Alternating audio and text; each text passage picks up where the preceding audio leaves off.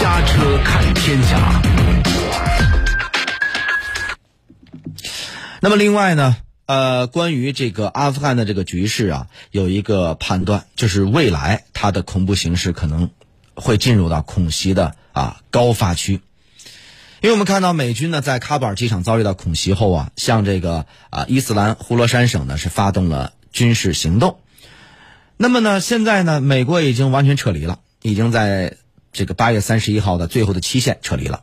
但是呢，这个美军可能没有太的这个什么威胁了，因为啊大部大部队已经撤离了，可能还有留少部分人。但是呢，这个阿富汗的局势可能是比较危急。今天是八月三十一号，美军撤离的最后期限啊。那么，在我认为，在未来的两个星期到一个月之间，可能是恐袭的高危期。此前呢，阿富汗喀布尔机场外发生了自杀式的这个爆炸袭击，导致十三名美军死亡。美国总统拜登呢是在八月二十八号宣布呀，情报机关已经获得的情报，阿富汗喀布尔呢在未来的二十四到三十六小时可能会遭遇到恐怖袭击。当然，这也只是情报机关的一个估算啊。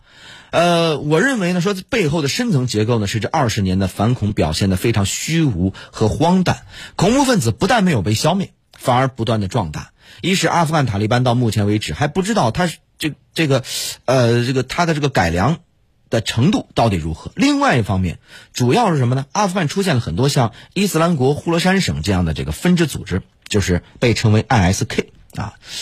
从策略上来看，反恐不仅没有解决恐怖主义问题，反而呢，使得这个恐怖组织啊，这个精微分裂，同时它更加激化了世美国与世界上一些极端组织之间的关系。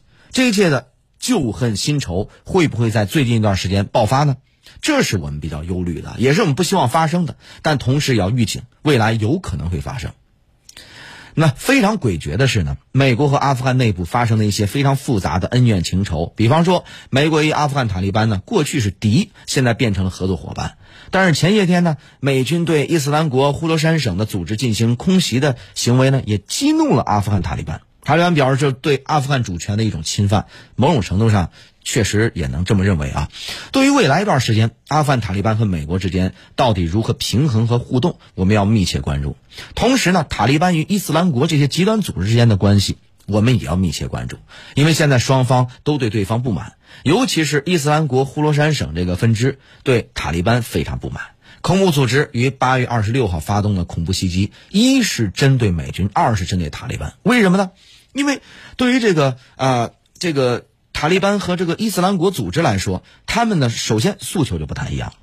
那么塔利班呢是要建立一个啊伊斯兰国家，那么对于这个呃这个这个伊伊斯兰国呼卢山省啊，他们呢是更加极端的这么一个组织，他们要建立什么呢？建立一个这个哈里发王国。这首先这个诉求就大家达不成一致。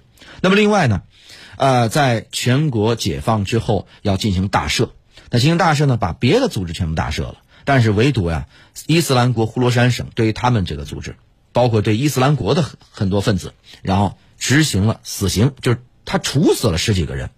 因为对于这个呃塔利班来说，他们也认为说这个组织啊是一个非常棘手的啊，这个出来以后可能会制造各种的事端。那么这个肯定啊，两方啊就是非常的这个已经剑拔弩张了。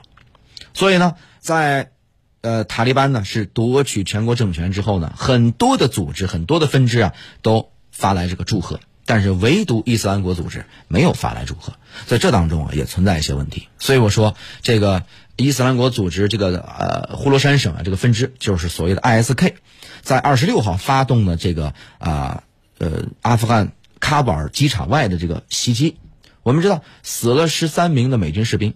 同时死了有大量的平民，还死了有好多的是啊这个塔利班的这个士兵，所以呢，这他袭击一是针对美军，二是针对塔利班。